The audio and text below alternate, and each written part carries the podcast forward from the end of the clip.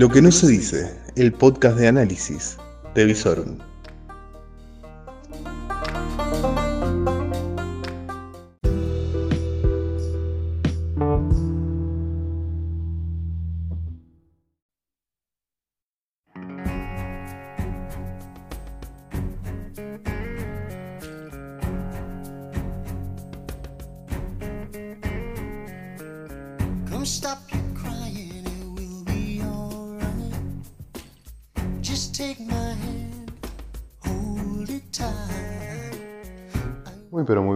Noches. Soy Lucas Arzamendia y hace... ¿Cuántas noches hace que estamos acá? Dios mío. Eso me pasa porque no hago los palitos en la pared.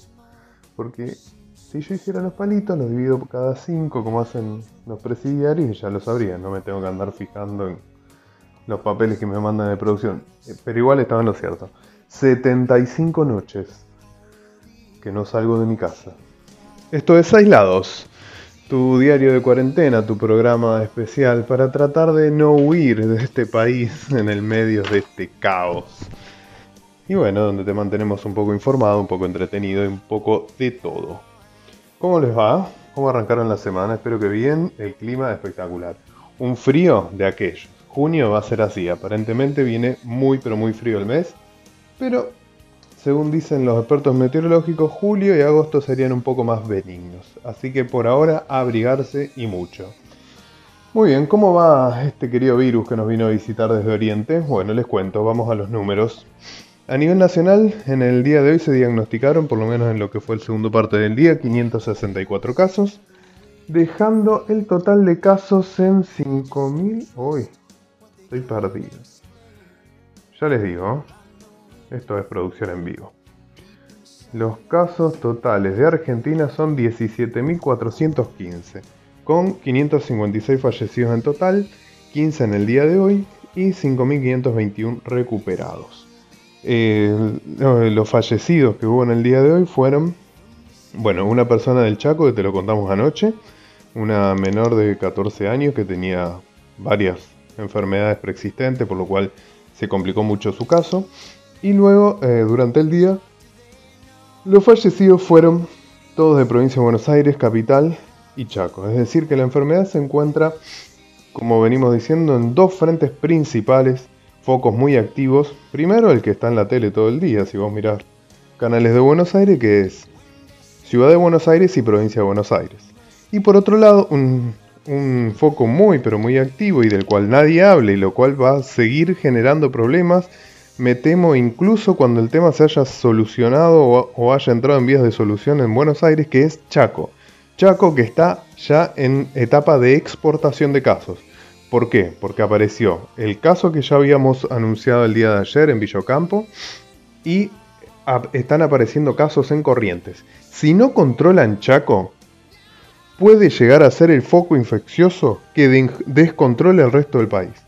Y por eso es que venimos insistiendo tanto desde esta columna que hay que controlar los pasos provinciales, al norte con Chaco, al sur con Buenos Aires. No son tan eh, relevantes hasta el momento los pasos con Corrientes o Entre Ríos, lo mismo que con Córdoba porque son provincias que tienen muy pero muy acotados los casos de coronavirus. A veces tienen como nuestra provincia días que no tienen ni siquiera diagnóstico, pero es fundamental que las autoridades tomen muy en serio la frontera norte y la frontera sur. Si queremos realmente pasar a fase 5 y retomar algún cierto viso de normalidad, necesitamos que las autoridades sean muy, pero muy férreas y conscientes para dirigir los que son los controles. Una vez más, los controles en manos del área de seguridad, área que está en manos de una persona que claramente está demostrando que no está a la altura del cargo. Podrá hablar mucho, sabrá mucho, etcétera, pero cuando tiene que ir a la cancha donde se ven los pingos, realmente Saín ha hecho agua por todos lados. Razón por la cual ya el PJ santafesino le está pidiendo la cabeza a Perotti. Veremos, como digo yo. Bien, a nivel local, a nivel local se anunciaron tres nuevos contagios, los tres en Villocampo, todos frutos de, la persona esta que tenía estrecho contacto con la provincia de Corrientes. razón por la cual ya desde el día de ayer Villocampo eh, estaba pasando una cuarentena estricta de fase 1 y el pueblo ha sido aislado. Y esperemos que este sea el último camino por el cual eh, Chaco nos, nos exporta infectados, porque la realidad es que tenemos que salir de esto lo antes posible. En Rosario seguimos sin casos. Hace seis días que no hay casos. Durante el fin de semana pudimos disfrutar de las salidas recreativas. Y se habla cada vez más fuerte de lo que son las autorizaciones de nuevas actividades. ¿Te acordás? Lo dijimos ayer. Bares, restaurantes y gimnasios están buscando volver a empezar. Lo mismo con el servicio doméstico, tanto en Santa Fe como en eh, Rosario. Tanto para bares y restaurantes se va a tener que sacar turno. Y para lo que es gimnasio también no vas a poder ir en cualquier horario. Vas a tener que ir en un horario específico, se te van a tomar todos tus datos solamente por 60 minutos. Y claramente entre la entrada de un, de grupo de personas y otra, el gimnasio va a tener que desinfectar todas las instalaciones. Un trabajo bastante, bastante arduo, pero que seguramente tendrá contentos la noticia a los dueños de los gimnasios que pobres. Hace alrededor de... Claro, 75 días que no pueden trabajar. Más de dos meses que están sin trabajar, imagínense. Seguramente va a haber gimnasios que ya han cerrado definitivamente. Lamentablemente se han perdido muchísimas fuentes laborales, tanto en lo que son gimnasios, bares, restaurantes. Necesitamos que todo esto abra lo antes posible para poder eh, mantener puestos de trabajo, empresas, inversiones, etcétera. Es realmente muy, pero muy complicado. Muy bien, ¿qué más tenemos en el día de hoy? Bueno, vieron que ayer eh, estuvimos hablando de la publicación de ese listado muy gracioso de quienes compraron dólares, quienes fugaron, porque vieron que a los zurditos esto les gusta decir que fuga. Comprar dólares es fugarse. Sí, nos estamos fugando de la cárcel de impuestos e incompetencia de la actual clase dirigente. Sí, es verdad, es fuga. A mí me gusta más la palabra huida. ¿Sí? Porque huimos despavoridos de la incompetencia estatal por lo menos de sus administradores de hace 30 años a la fecha. En el día de hoy habló quien fuera el primer eh, ministro de Economía de Macri, Alfonso Pratgay, y dijo, no sé qué se sorprenden sobre lo que pasó antes, porque ahora está pasando algo mucho más grave. Y la fuga, como les gusta decir a ellos, a mí me gusta más decir la huida, que se está dando por mes es de aproximadamente 2.500 millones de dólares al mes. ¿Eso es lo que está saliendo del sistema financiero argentino? Porque no se genera confianza, no se arregla la deuda y no se presenta un plan económico para poder sortear la última parte de la crisis, poder entrar en etapa de reconstrucción y luego etapa de crecimiento. No hay nada. Bueno, no tenemos ni ministro de Economía, así que solamente tenemos ministro de Deuda, recuérdenlo. Bien, fuga. ¿Qué más?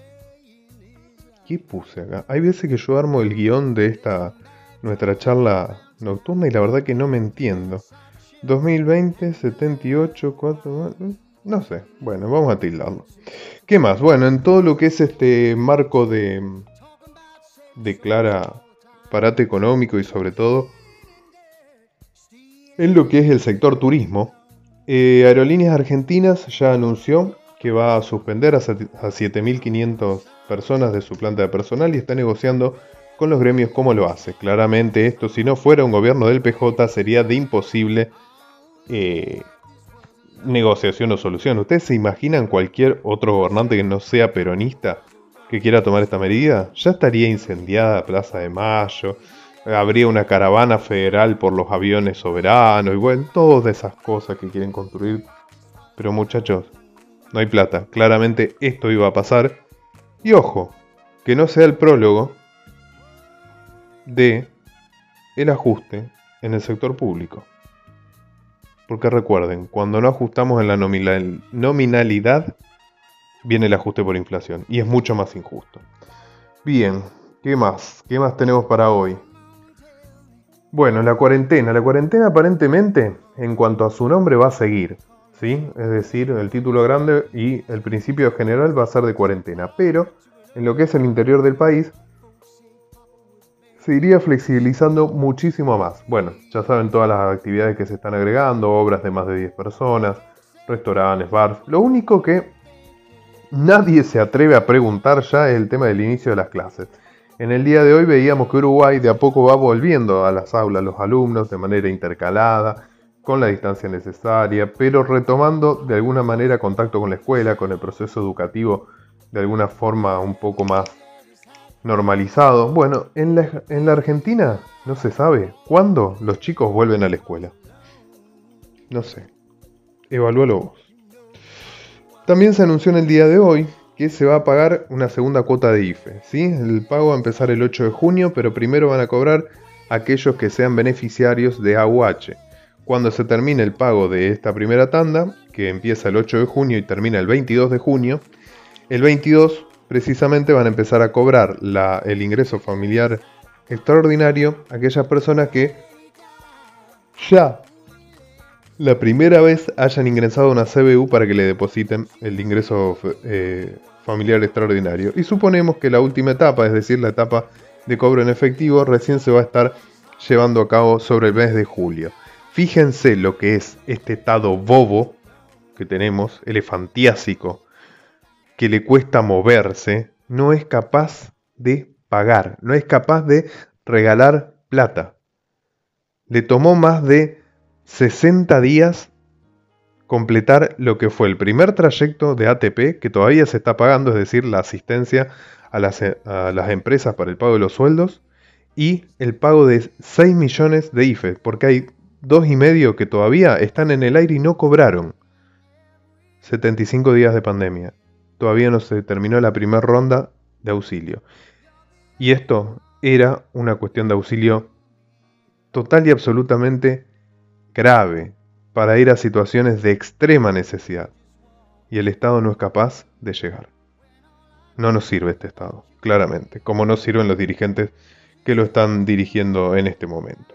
En cuanto al dólar, bueno, con toda esta cuestión que te contaba en el día de ayer, se han establecido durísimas restricciones y ya se está viendo consecuencias. Hay, para productos importados, proveedores que han directamente cerrado las ventas. No hay ventas de insumos importados para las empresas, incluso en lo que son bienes finales. Se veía hoy un cartel de Mercado Libre explicándole a un cliente que por las medidas que había tomado el gobierno, una empresa que vende por Mercado Libre no iba a poder hacer entrega del producto porque no le estaban vendiendo. Señoras y señores, no hay precio, se corta la cadena de pago y es lo peor que nos puede pasar. Necesitamos que esta medida sea revisada de manera urgente por el Banco Central. Porque si a la extrema crisis que veníamos trayendo ya le agregamos la cuarentena por el coronavirus, y a eso le agregamos un parate total en el comercio internacional, vamos a sufrir el doble. Así que supongo que el equipo del Banco eh, Central estará trabajando para dar vuelta a esta medida que es realmente de lo peorcito que ha visto el Banco Central desde que el kirchnerismo apareció en el, en el ámbito político de nuestra Argentina. Por otro lado, una cuestión que no quería dejar pasar antes de ir a, a las cuestiones internacionales que me parece que merecen hoy un párrafo aparte, es la cuestión del cuento del tío. Desde que empezó la cuarentena, ya se van viendo muchos casos de gente mayor que entrega su dinero y le hacen el cuento. Que soy tu sobrina, que soy tu nieto. Por favor, a ver, si sos una persona mayor, ¿sí? cuando atiendas el timbre o el teléfono, nunca digas el nombre de un familiar. Es el primer paso a través del cual te van a engañar. Y si sos una persona más joven que tenés a tu abuela, a tu tía, a tu tía abuelo, quien sea familiar, ayúdalo, advertilo y por favor no tengan plata en la casa. En la casa hay que tener un mínimo. Primero para que no te estafen y segundo para que no te roben. Se vienen tiempos muy pero muy inseguros. La calle de Rosario está muy pero muy complicada. Los asaltos se están multiplicando. La violencia volvió a instalarse en las calles y ahora me acordé de qué eran estos números que había anotado aquí. En lo que va del año 2020 tenemos 78 muertes en la unidad regional 2, es decir, en lo que es Rosario y su zona de influencia. 78, 4 muertes más de lo que habíamos tenido hasta esta altura del año en el 2019. Los homicidios volvieron, ellos sí volvieron a una nueva normalidad. Homicidios, eh, riñas en donde terminan con baleados, eh, frentes de casa que son tiroteados, heridos que llegan casi desangrados al ECA, ya se está normalizando lamentablemente lo que es la actividad del sicariato y de estos sistemas de cobro de deudas muy pero muy persuasivo. Y claro, tenemos algo al ministro de Seguridad que tenemos, creo que soluciones no podemos pedir porque no las sabe dar. Eso sí, le tengo que reconocer algo al ministro el día de hoy. Al que por ahora es ministro, Zain. Fue a la justicia y le pidió a la fiscalía que en el caso del empresario de turismo de Santa Fe se empiece a investigar más la pata financiera, porque el fiscal de alguna manera se había alejado y al parecer habría muy, muchas, pero muchas dudas sobre los números que se estaban manejando en esa empresa y de dónde sería el origen de la plata que fue robada. Atención, son cosas que hay que ver. Lo mismo que hay que ver y prestar atención a la próxima reunión del Consejo de la Magistratura. ¿Por qué? Porque Canicova Corral está pendiendo de un hilo, uno de los jueces más corruptos de la justicia federal. Está en manos del voto de Graciela Camaño que ese corrupto siga o no siga siendo juez, que por lo menos se lo someta a un proceso de investigación. Ya el macrismo lo había salvado, ya Cristina lo había salvado. Todos están embarrados por la causa de Canicova Corral. Vamos a ver qué hace Camaño. Si se suma a la historia del encubrimiento de los corruptos que son jueces, o si decides dar un voto ejemplar e histórico y abrirle proceso. Necesitamos jueces presos. Cuando los jueces cometen actos de corrupción como tanto se ha denunciado en el caso de Canicoba Corral, necesitamos que vayan presos para que algunos por lo menos empecemos a mirarlos con mejores ojos. Y empezar a tratar de tener alguna mínima esperanza de que están tratando de hacer una uh, refundición. No, refundición no. Bueno, la justicia ya está refundida. Porque la verdad que hace rato que no brinda justicia. Una refundación de lo que es el Poder Judicial. Y lo necesitamos, no solo a través de leyes en el Congreso, que ojo, que ojo cuáles van a ser los jueces que van a quedar con las causas de corrupción a nivel federal, sino que necesitamos que se aparten totalmente del Poder Judicial los corruptos de siempre. Si no, vamos a seguir igual. Pero qué sé yo, no sé. Yo tengo poca esperanza. Bueno, finalmente vamos a tener que nombrar del terreno internacional algo que está pasando, algo muy grave en Estados Unidos. Eh, como sabrán, hace más de dos días que hay protestas en las calles por justamente el homicidio de un hombre negro afroamericano por parte de la policía. Más de 75 ciudades ya en, la, en Estados Unidos tienen toque de queda por las noches y realmente lo que fue muy preocupante fue el discurso del día de hoy de Donald Trump, que se paró a la derecha de sí mismo. Con la ley en la mano, dijo que no va a descansar hasta que haya orden en las calles, que se pueda garantizar la propiedad, la libre circulación y todo esto, cuestiones en las cuales uno podría estar de acuerdo. ¿Saben cuál fue el problema del discurso de hoy del presidente de los Estados Unidos? Fue que en ningún momento nombró el caso de George Floyd, que fue la chispa que encendió todo esto. Chispa de un depósito de combustible que viene acumulándose hace más de 400 años desde allá, desde las guerras civiles de Estados Unidos, y que cada tanto, periódicamente, vuelve a surgir. Vuelve a surgir por la opresión, por la pobreza, por, la, por el apartamiento que sufren muchos negros en lo que es la sociedad norteamericana, sobre todo en el sur y el centro del país. Pero a Trump no le, a Trump no le preocupó eso. Le preocupó que le estaban prendiendo fuego un auto enfrente de la Casa Rosada. Y los desmanes, que obviamente uno nunca los va a justificar para nada, las protestas deben ser pacíficas y así mismo lo pidió el hermano de George Floyd que fue asesinado. Yo creo que en cuanto a los Estados Unidos estamos empezando a ver el cierre de, un ciclo. Y cierre o quiebre que desde mi punto de vista, empezó con el ataque a las, Torres Gemelas, donde se le dio un golpe muy, pero muy certero a, Estados Unidos, y de ahí ha venido decayendo, decayendo, decayendo, crisis subprime mediante, crisis desde las .com. Eh, estamos terminando de cerrar el escenario que había empezado con la Guerra Fría. Y si me dejan decirlo, yo creo que estamos por empezar la segunda edad media, la segunda edad oscura para Occidente. En aquella Edad Media se hizo la transición desde la caída del Imperio Romano hasta el Renacimiento. Bueno, lo que estamos viendo con Estados Unidos es la caída final de, que, de un país que supo ser faro de derechos, libertades, también de prácticas imperialistas y de intervención en todo el mundo, pero que era un claramente un, una referencia para el mundo occidental, sobre todo después de la Segunda Guerra Mundial. Eso se está acabando, se está terminando paso a paso. Creo que hoy por hoy lo que estamos viendo en Estados Unidos es casi la Roma de Nerón, donde ya todo se prendía fuego con un líder totalmente desquiciado. ¿Qué pasará en las elecciones? Lo vamos a, ver en noviembre. ¿Va a ser algo el liderazgo demócrata?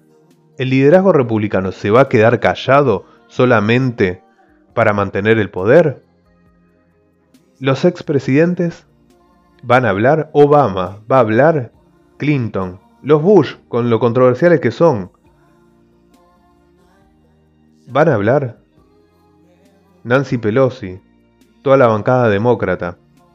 La bancada republicana que tiene hombres muy pero muy respetables, uno puede compartir sus ideas o no, pero nunca jamás estarían en posiciones tan extremas como las de Trump. Pero bueno, creo que estamos siendo testigos de la historia. El último imperio está cayendo. Occidente entra en un cono de sombras, incertidumbres, sin liderazgos eh, marcados. Y nuevamente, como en aquella Edad Media, también floreció Oriente, creo que el protagonismo lo va a tomar total y absolutamente China. Una China que no es Estados Unidos. Como tampoco lo era Oriente respecto a Occidente cuando se empezó la Edad Media. Recuerden, venía el avance del Islam, eh, monarquías que se iban consolidando poco a poco, muy poco avances de derechos, un gran poder de la iglesia. Bueno, ahora vamos a ver en este siglo XXI cómo finalmente, finalmente, se encumbra una potencia nueva, una potencia de Oriente, China, a la cual hasta ahora no hay país que le haga sombra.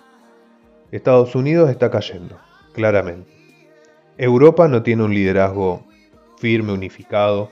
Angela Merkel está en total, total retirada. Macron está absolutamente abocado a los problemas franceses. No hay un liderazgo claro en lo que es la Unión Europea. Tampoco ese liderazgo va a ser asumido por el actual primer ministro de, Inglaterra, porque claramente apenas si está pudiendo conducir su país y luego de haberlo lanzado a la carrera del Brexit, haber abandonado la Unión Europea. No, claramente no es un líder que esté mirando la escala global de Occidente. Y así estamos, atravesando una pandemia, pandemia que nos puso en cuarentena, nos puso en cuarentena y ahora estamos viendo cómo salimos. Salvo Capital Federal, Provincia de Buenos Aires y Chaco, cada vez hay más actividad en el país, gracias a Dios. Pero no sabemos si el presidente va a mirar al resto del país o solamente ahí a donde están los votos para que su alianza de poder se mantenga allí justamente. Por lo pronto, ese es el panorama con el que cerramos el lunes. Lunes de mucho frío y mañana martes va a estar igual. Va a estar muy soleado, hermoso pero vamos a arrancar con una mínima de 3 grados de temperatura, la térmica puede rozar los cero. Va a llegar a una máxima de 17 grados y por la tarde se vuelve el fresco, sobre todo si llega a haber viento. Así que ya sabes, si vas a salir con anacleta, bien abrigado. Te vas en la moto, casco, como siempre, y los guantes para no congelarte las manos. Si vas en el auto, tranca. No hay problema, prende la calefacción. No, iba a decir colectivo. Iluso. hace 20 días que Rosario está sin transporte. Qué escándalo sería que Capital Federal y Gran Buenos Aires estuviera 20 días sin transporte, ¿no? Pero bueno, parece ser que en la Argentina hay habitantes de primera y habitantes de segunda. Y a su vez, en el resto de Argentina, parece ser que no hay autoridades a la altura de las circunstancias. Nadie está pudiendo hacer oír el reclamo del transporte al Poder Central. Nadie propone un sistema alternativo ni de emergencia. Nadie se hace cargo de la crisis. Todos toman la crisis del transporte como una papa caliente porque nadie quiere poner las cosas sobre la mesa y decir que el sistema de transporte está totalmente quebrado y es inviable.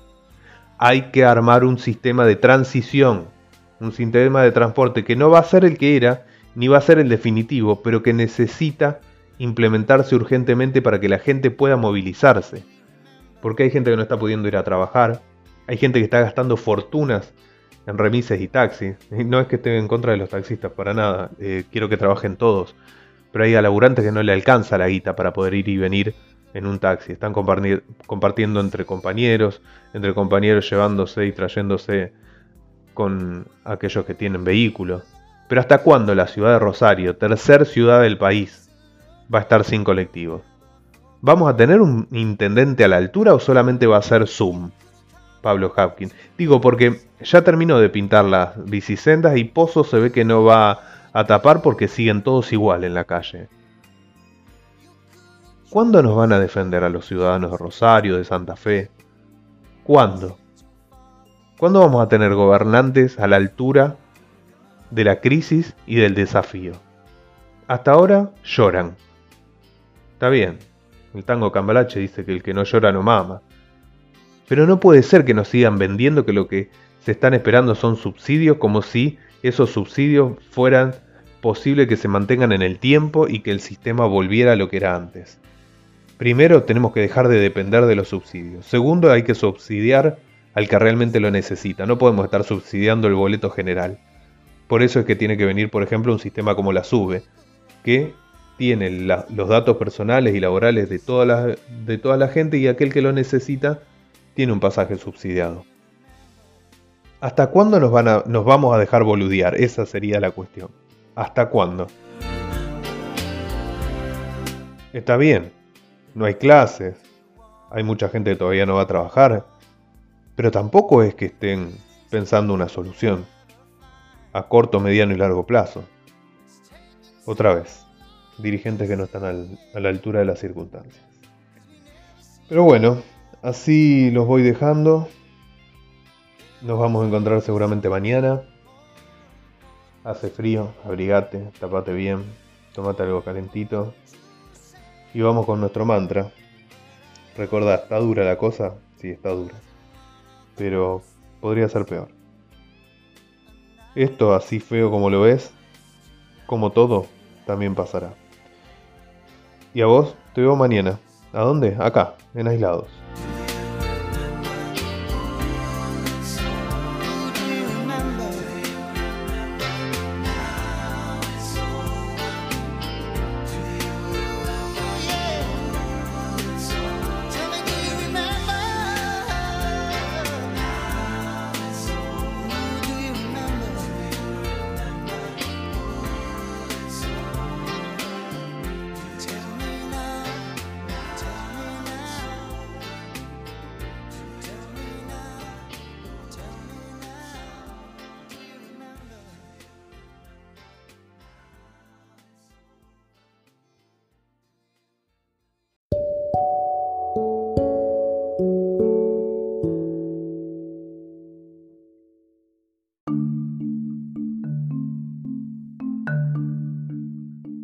Todo lo que necesitas saber en Lo que no se dice, el podcast de Visorum. Y podés seguirnos en todas nuestras redes, www.visorum.online, en YouTube como Visorum, en Instagram y en Twitter como Visorum OK. Todo el día informado a través de nuestras redes. Lo que no se dice.